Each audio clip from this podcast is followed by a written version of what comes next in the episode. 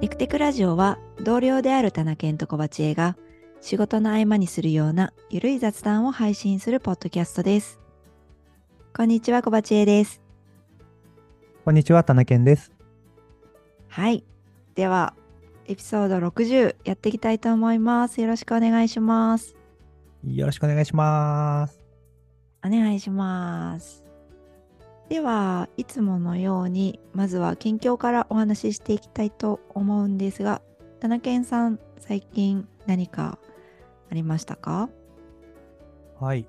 最近はですね、僕は夜な夜な真面目にゲームをしています。 真面目にゲームをしてるんですね。もう真剣にゲームをしていますね、 今。何のゲームをやられてるんですか、はい。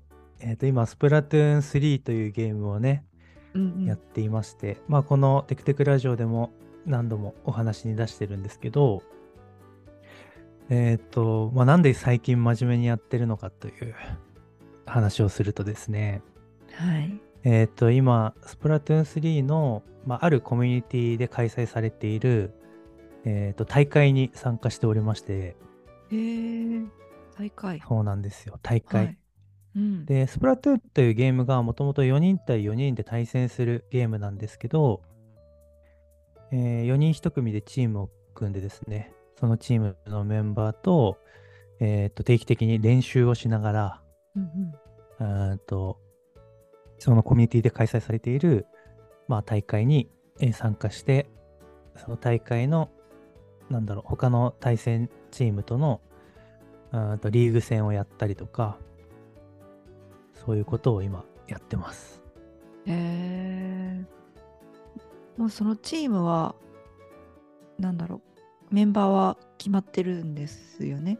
そうです。今はもう決ままってて、って、うんうんもともとこの大会自体は、うんと、個人でエントリーして、で、え大会の運営チームの方が、その、えー実力とか、うーんと、その、この任天あえっと、スプラトゥーン3で持つ、なんだろう、4人1組の武器の、えー武器を持つんですけど、それぞれ、プレイヤーが。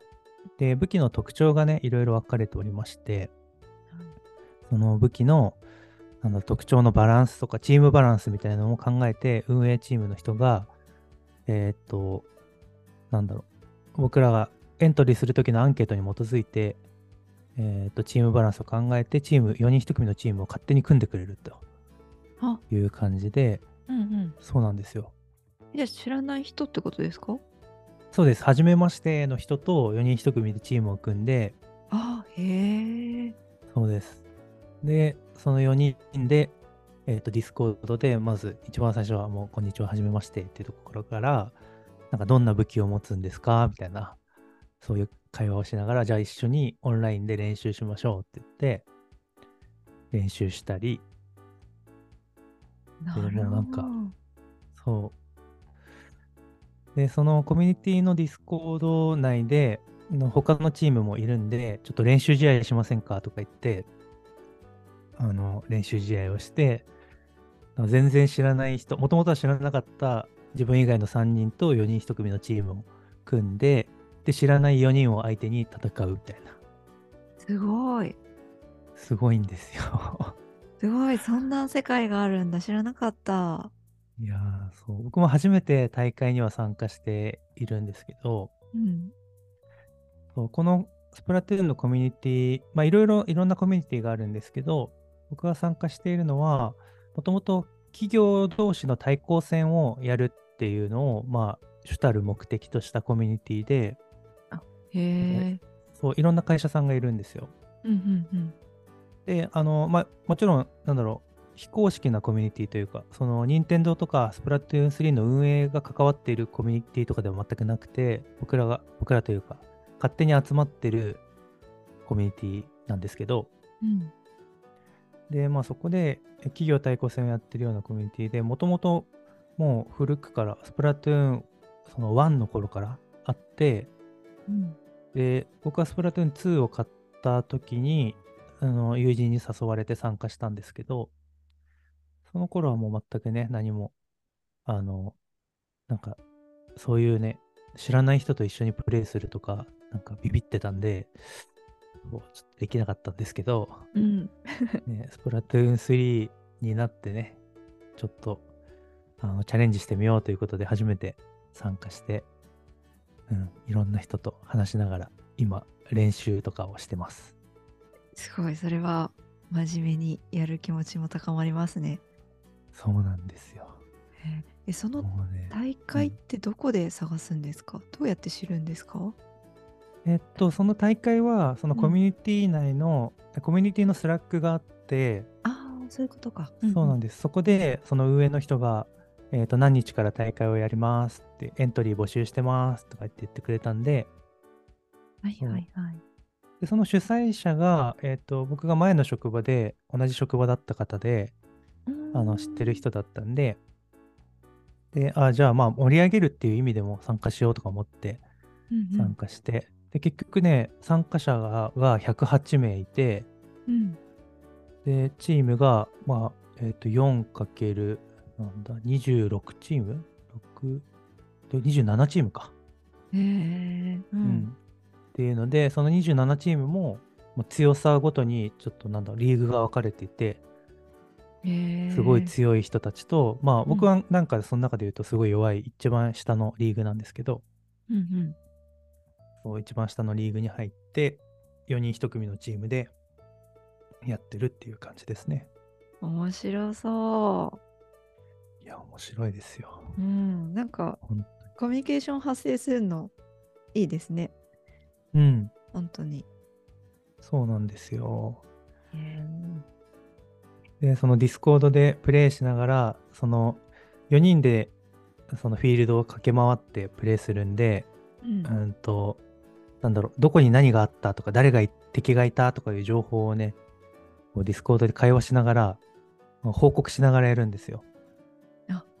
へえ。そうそう。だから本当のなんか、なんだろう、多分せ戦場というかわかんないですけど、その、うん誰が敵がここにいたぞみたいなのを各所に報告して、じゃあ、あの一緒に倒しに行こうとか、なるほど。なんか、今は危ないから、あの、自陣の方に、あ僕らのチームの陣地の方に引くんだとかって、そう指 示をお互い出しながらやるんですよ。楽しそう。そう、めちゃめちゃ面白くて。えー、いいですね。え夜とかにそのゲはーいムをやってるんですか、そうです、夜、だいたういん10時からやってますね。寝不足ですね。そうですね。でもまあ、10時から、まあ、遅くても1時っていう感じで、あだいたいまあちゃんと12時ぐらいには終わってますね。へえすごい。ちゃんと生活のリズムも保ちつつ。そ うです。で、あの、チームメンバーに1人、うんサンフランシスコ在住の方がいて、うんで、サンフランシスコから一緒にやってるんですけど、うん。うん。で、時差がマイナス17時間なんですよ。はい。なんで、とはで計算するときは、今の時刻に足し足す7時間をして、えー日付を1日マイナスするってやると、計算しやすすいんですけど、あ、そっかそっか。はい。そうで、夜22時に、えーやってると、えープラス7時間で29時で、まあ、マイナス1日なんで、まあ、朝5時なんですよね、はいサ。ンフランシスコの。はい。その方はサンフランシスコで朝5時に起きて、え一 すご緒い。に練習してるっていう、 すごい。そうなんですよ。 めっちゃ早起きだ。めっちゃ早起き。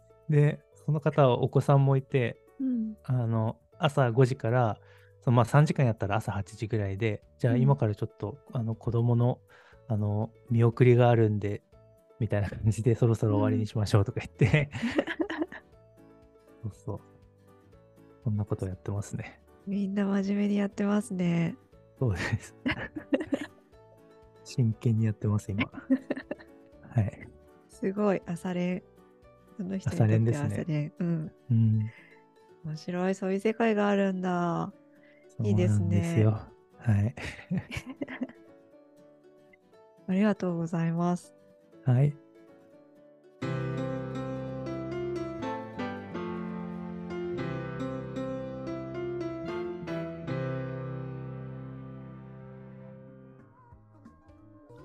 えーっとでは今回はえーっと、えー年末ということでこれまでに QOL が上がった買い物について買ったものについて話していきたいなと思います。はーい。はーい、クオリティオブライフですね。クオリティオブライフです。はい。爆上げしていきましょはい。なんかちょうどツイッターでそんな話題で結構盛り上がっているのを見たので、まあこれまでに買ってよかったなって思っているものと、あとまあ年末ってことで今年買ってよかったなっていうものについてお話できたらなと思ってます。う。はーい。じゃあまずそうだなこれまでに買ってよかったなって思うものをえっ、と2人のあの買ってよかったなっていうものをそれぞれ一つずつ話しますかはい。そうしましょはいえこれでもこれまでっていうとね結構ねもうなんか決まってきちゃうんですけどう。うん私。のまず私のこれまでに買ってよかったもの多分これ1位だと思ってるんですけどえっと私は車ですねやっぱしわかります。ね、車はね、人生変わるんですよね。まあ、うん私の場合生活必需品っていうのももちろんあるんですけどあの地方に住んでるとうんうんでもそれでもやっぱし車を持ってることで行動できる範囲が広がるのでもうなんか人生のなんだろうな世界が広がるみたいなうん感じがしますよね。いや、本当に僕も一番車だな。ねえ車でっかいですよね。でかい。本当に全然広がりますもんね。うん。うん。いや確かに、まあ、車はもうみんなそうだろうなじゃあ車だけだとあれだから、はいもう一つぐらい出しますか出しましょえーもう一つえーこれ買い物っていうとあれなんですけどお金を出したっていう意味で言うとやっぱきなちゃんですかねう。ああ、なるほど。そっか。そうですよね。お金を出したって意味で言うと、ひなちゃんですね。完全うんに。確かに。そうだよな。それはそう。そうその観点で言うと間違いなく僕もラテちゃんをラテちゃんをお迎え入れたっていうのは本当うにん人生変わってるんだよな。いや、そこでもそうですよね。なんか、うん動物と一緒に暮らしてるうちは、まあ、そう、そうなりますね。 確かに。いや、そっか、お金を出したっていう観点、もうなんか買い物っていう時点でスコープから外しちゃってたけど、クオリティオブライフ一番爆上げしたのは、 車よりもラテちゃんかも。確かに、そこも う、え、まあ、私は、そこ選べないから、あの、生活必需品っていうのもあるので、そこもなんか同レベルですね。もはいはいはい。なるほど。う、お金を出したっていう意味で言うと、そう、なんか買ったって言いたくないけど、お金は出している。確かにうん。確かにね。うん。え、他に何かありますか、田中健さん。これまであっーてとっころだと。と、そうですね、僕はこれまでだと、えー、任天堂スイッチを買ったことは、かなりあ変えてますね。うん、あ、さっきの話とそうでつすながるねと。ころで、はい。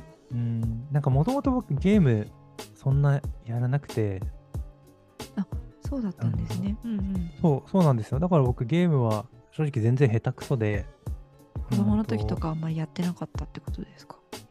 子供の時はやってたゲームは、えっと、任天堂64は持ってたのと、プレイステーション、えっと、普通のプレイステーションかな ?2 じゃなくて、初代のプレイステーションは買っってはいたんですけど、うん。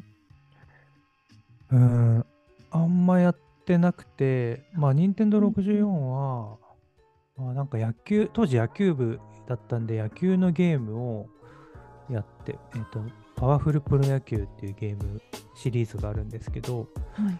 それをやって野球のルールを覚えたとか、うんうん。うん、あとはまあなんか有名なマリオとか、スーパーマリオ64とか、その辺はやったんですけど、でも本当に、なんだろう、子供として、なんて言うんだろう、周りの友達もそういうの持ってたから、自分も欲しくて買ったみたいな感じで、ゲームにめちゃくちゃのめり込んだみたいなことは実は全然なくて、はい。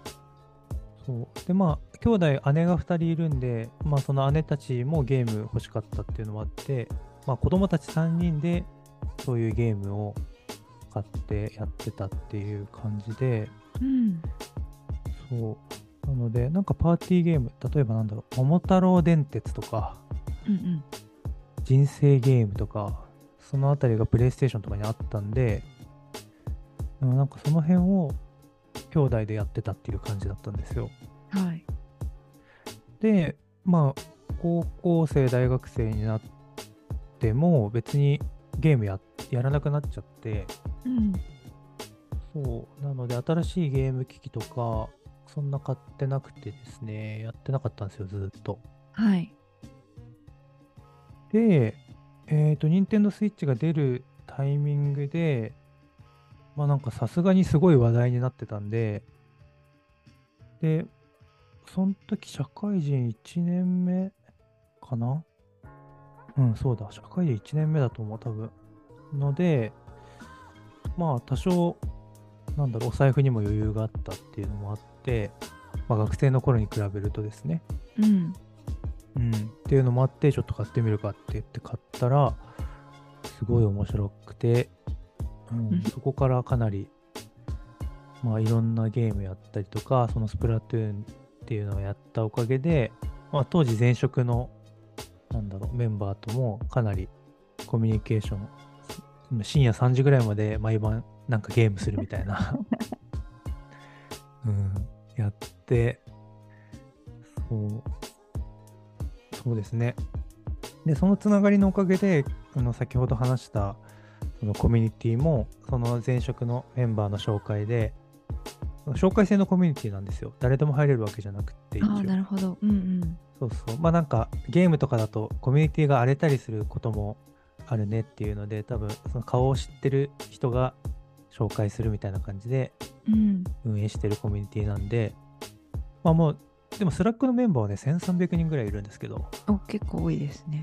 そうそうそう。なんでまあそういうコミュニティなんですけど、それも前職のメンバーと一緒にプレイしてつながりを持ってなければ、もう入れなかったコミュニティなんで、うん。なんかそういう意味でもね、スイッチのおかげでかなり僕は人生が楽しくなってるなって思いますね。おーすごい。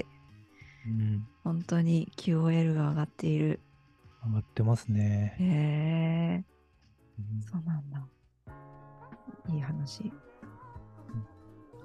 ああ、えっ、と、まあ、これまでっていうと、なかなか範囲が広くなっちゃうので、うん。今年買ったもので QOL が上がったものあったかなっていうのを話していこうかな。はい。はい。いやーもしかしたらちょっとまた田中さんとかぶってしまうかもしれないんですがまず私の一つ目は、ドラム式洗濯乾燥機です。はい。わかり ます。いやー本本当に当に便利便利。本当本当にもう、もうこれ以上の言葉はない。もう便利。最高 です。 いや、僕、この間、会社のメンバー4人とランチに行ったんですよ。はい。先週かなそうで、まあ、11月半ば頃に行って、うんなんか今年買ったものとかっていう話をした時に4人中3人が今年ドラム式洗濯機買ってて あそうなんだ。あそうもう3人とももう最高って言ってたんで結構みんな今年が買え買うタイミングだったんですね。買うタイミングだったんですね 面白みんな買ってるとか言って。で残りの一人は今年じゃないけど去年買ったって言ってたんで、あもうねうんうん全員持ってるっていう感じでしたね。い。いやー、そうですね。これ、うんやっぱ、買う前は、なんかなくてもいいけんじゃないかなって思ってたけど、うんいざ使ってみると、いやーもう次も多分洗濯乾燥機買うわってなりますね。うん。なりますね。はい。これはお金を出すだけの価値があった。うん。えーとじゃあ順番にお話ししていきますか。田中健さん何かありますか今年買ったもの。今年買ったもので、えー、っと、よかったものは、えーあ、そうですね。あ、えーっと、あ、あれ、MacBook Air 買ったの、あれ、今年じゃないか。去年か。あも MacBook Air ですね、でも、直近、う、うんう比ん較的最近買ったもので、あ、でも去年じゃないかも。早いな。あ、去年じゃない、今年じゃないかも。あっという間に時が経つ。あっという間に。えうん結構 MacBook Air っていうとえっと M1 とかですかそうです、M1 でうんうす。ん。なんかその前に使ってたやつとうん違いますかやっぱ全然違いますね。ああそうなんだ。うん、前のは、うんえっとインテルの2015年モデルのやつだったんですけど、うん。もうなんかすぐ熱くなるし、うん。で、とにかく充電が持たないんで、ああのもうなんかちょっとした外で作業するってやると、まあでもちょっと古かったのもあるんですけどね、多分なんか1時間とか2時間とかやると、もうなんか、もう電池切れますみたいな感じになっちゃってたんで、あ。うんうんなんか持っていくのに、その充電アダプター持ってかなきゃいけないとか、コンセントが使えるとこじゃないと絶対作業できないっていう感じだったんで、うん。うん。不便だったんですけど、もう今の M1 にしてからは、うん全然熱くもならないし、充電の持ちがめちゃくちゃいいんで、うん気にせずに使えますね。なるほどなー。うんそうか私もまだ自分の PC も、まあ、会社のもなんですけどまだ両方ともインテルなんですよねあ、そうなんだ。はいそっかそっか。なのでまだ M1 の恩恵に預かってないんですけどやっぱしうんうんいいんですねいいですね。かなり違いますね。いいなああーその早めに買いたいでもまだいつ買ったんだっけ3年ぐらい前かな2019年ぐらいな気がするんですけどうんうんうん。まだそこまであの充電とかもへたってきてない最初よりはもちろんあれなんですけどうんうんそこまであのなんだろうえ不自由感じてないのでもうちょっと使えるかなって思いつうんうんつうんですが、そうですね M1 興味ありますいやーぜひぜひ。うんでも会社のやつが、えーっと、あと半年とかですか多分、2年に1回交換なんで、そうですねあと半年ぐらいうん半だ、年ぐらいうんですね。うんうんそうですねそしたら新しいやつにできそうですねう。ん。うんとじゃあ次は私ではい。何が何があったかなえっともうなんだろうなちょい QOL 上がりって感じなんですけど爆上がりっていうよりもちょっと上がったぐらいなんですけどうんうんえっと今年ようやくヘアアイロンを買ったんですよおー、ヘアアイロン。いいですね。ヘアアイロンが今まで全然使ってなかったんですけど買ったら寝癖を直すのがめっちゃ楽っていうのにうんうんうんうん。使えていやちょっと上がりましたえーヘアアイロンね、うちの妻も今年去年かな買ってて、うんなんか便利に使ってますね。うんそうなんか最初はそんなに使わないかもなーみたいに思ってたんですけど、いやー楽ですよねなんか治らんなーみたいに髪整える時になんかうまくいかんなみたいなやつがなくなるんでうんうん。便利ですよ。えはい。ー、いいな、ヘアアイロン。まあ僕が使うってことはないと思うけ ど。でもあのちょっとしたところでも寝癖治らないなっていうのシュッと治るんでうんうん、うん。でも男の人でもね、そういうところだけシュッと使ってもいいかもですうんうんね。うんうん。なるほどな。うん、さあ、田中健さん、はい。 2つ目どうですか二つ目は、えーっと、テント。ああ、はい。そっか。今年か今。年ですね。うん。そうだそうテンだト。ですね。結構使ってましたよね。そうですね。今年うん4回キャンプに行ったんで、うんうん。で、4回中3回は雨だったんで、テントのおかげでね、あの雨に濡れずに。いや、だから、割としっかり、あの、雨をしのげるテント、ありがたかったなと思いましたね。結構な確率で振られましたね。そう、もう本当に、毎回、キャンプの日程決めるたびに、あの、ね、あの天気予報アプリを見るんですけど、もうずっと雨で、で、なんか、あの、Yahoo の天気アプリで、なんか10、10日先か12日先ぐらいまで、まあ、多分2週間弱、あの、見れるんですよ、天気をね。うんうん。だからもうその2週間前ぐらいからもう毎日その天気アプリを見て天気アプリが晴れって言ってくれるのをひたすら祈るっていうことをね毎回やってましたね。私今年あんまり行けなかったんですけど、やっぱいいですね、キャンプね。いやーキャンプいい。うん。もうキャンプ用品はテント以外にもいろいろ買っちゃったからな。その焚き火台も買ったしいやー、欲しくなっちゃうんですよね。欲しくなっちゃうんですよね。本当に。だんだん充実しちゃうんですよね。そうそう、本当にね。あー椅子買ったりとか。ね、うん、そうそ本当にう。シーズンオフに一応入ってるんですけど、田中さん、冬はやったりしますいや、冬はまだチャレンジしてないんですけど、うんなんか妻は冬キャンプに結構興味を示しており、お、すごい。うん。そう、えーでもちょっとやっぱハードル高いじゃないですか。そういう寒さ対策ね。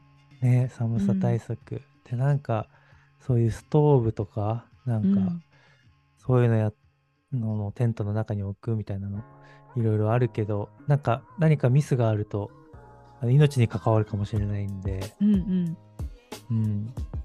ね、中ガス中毒とかがそなうったりでとすね。一か酸化炭素中毒とか、ねそうですね、んん一酸化炭素中毒とか、まあ、普通になんか火ついちゃったとか燃えちゃったとかいうね可能性もあると思うんでうんうん。なんかそういうのを加味して気をつけてややんなきゃいけないなっていうのがあるんでねちょっとあのビビってますけどでも冬キャンプも楽しそうっていうのもありますねね。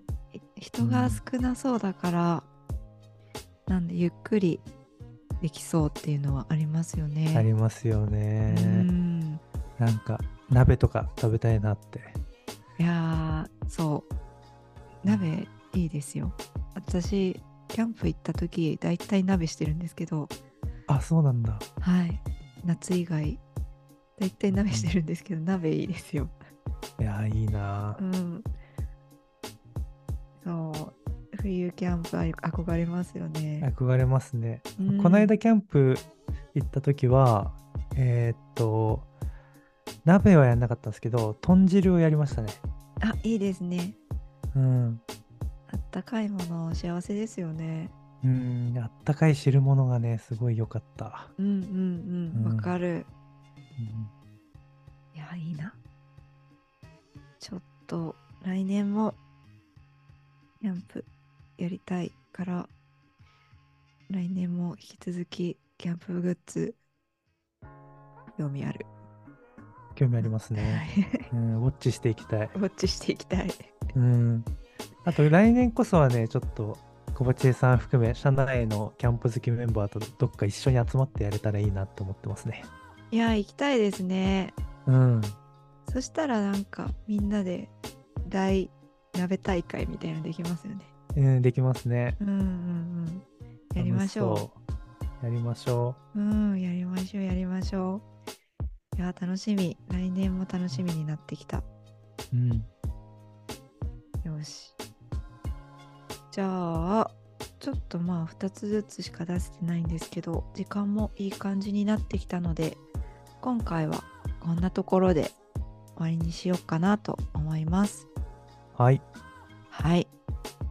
えっ、と、今回のエピソード60では、ただけんさんが最近真面目にゲームをされているっていう話と、あとは、えっ、と、これまでに、これまでと今年で QOL が爆上がりした買い物について話してきました。今回も聞いていただいてありがとうございました。ありがとうございました。バイバイ。バイバイ。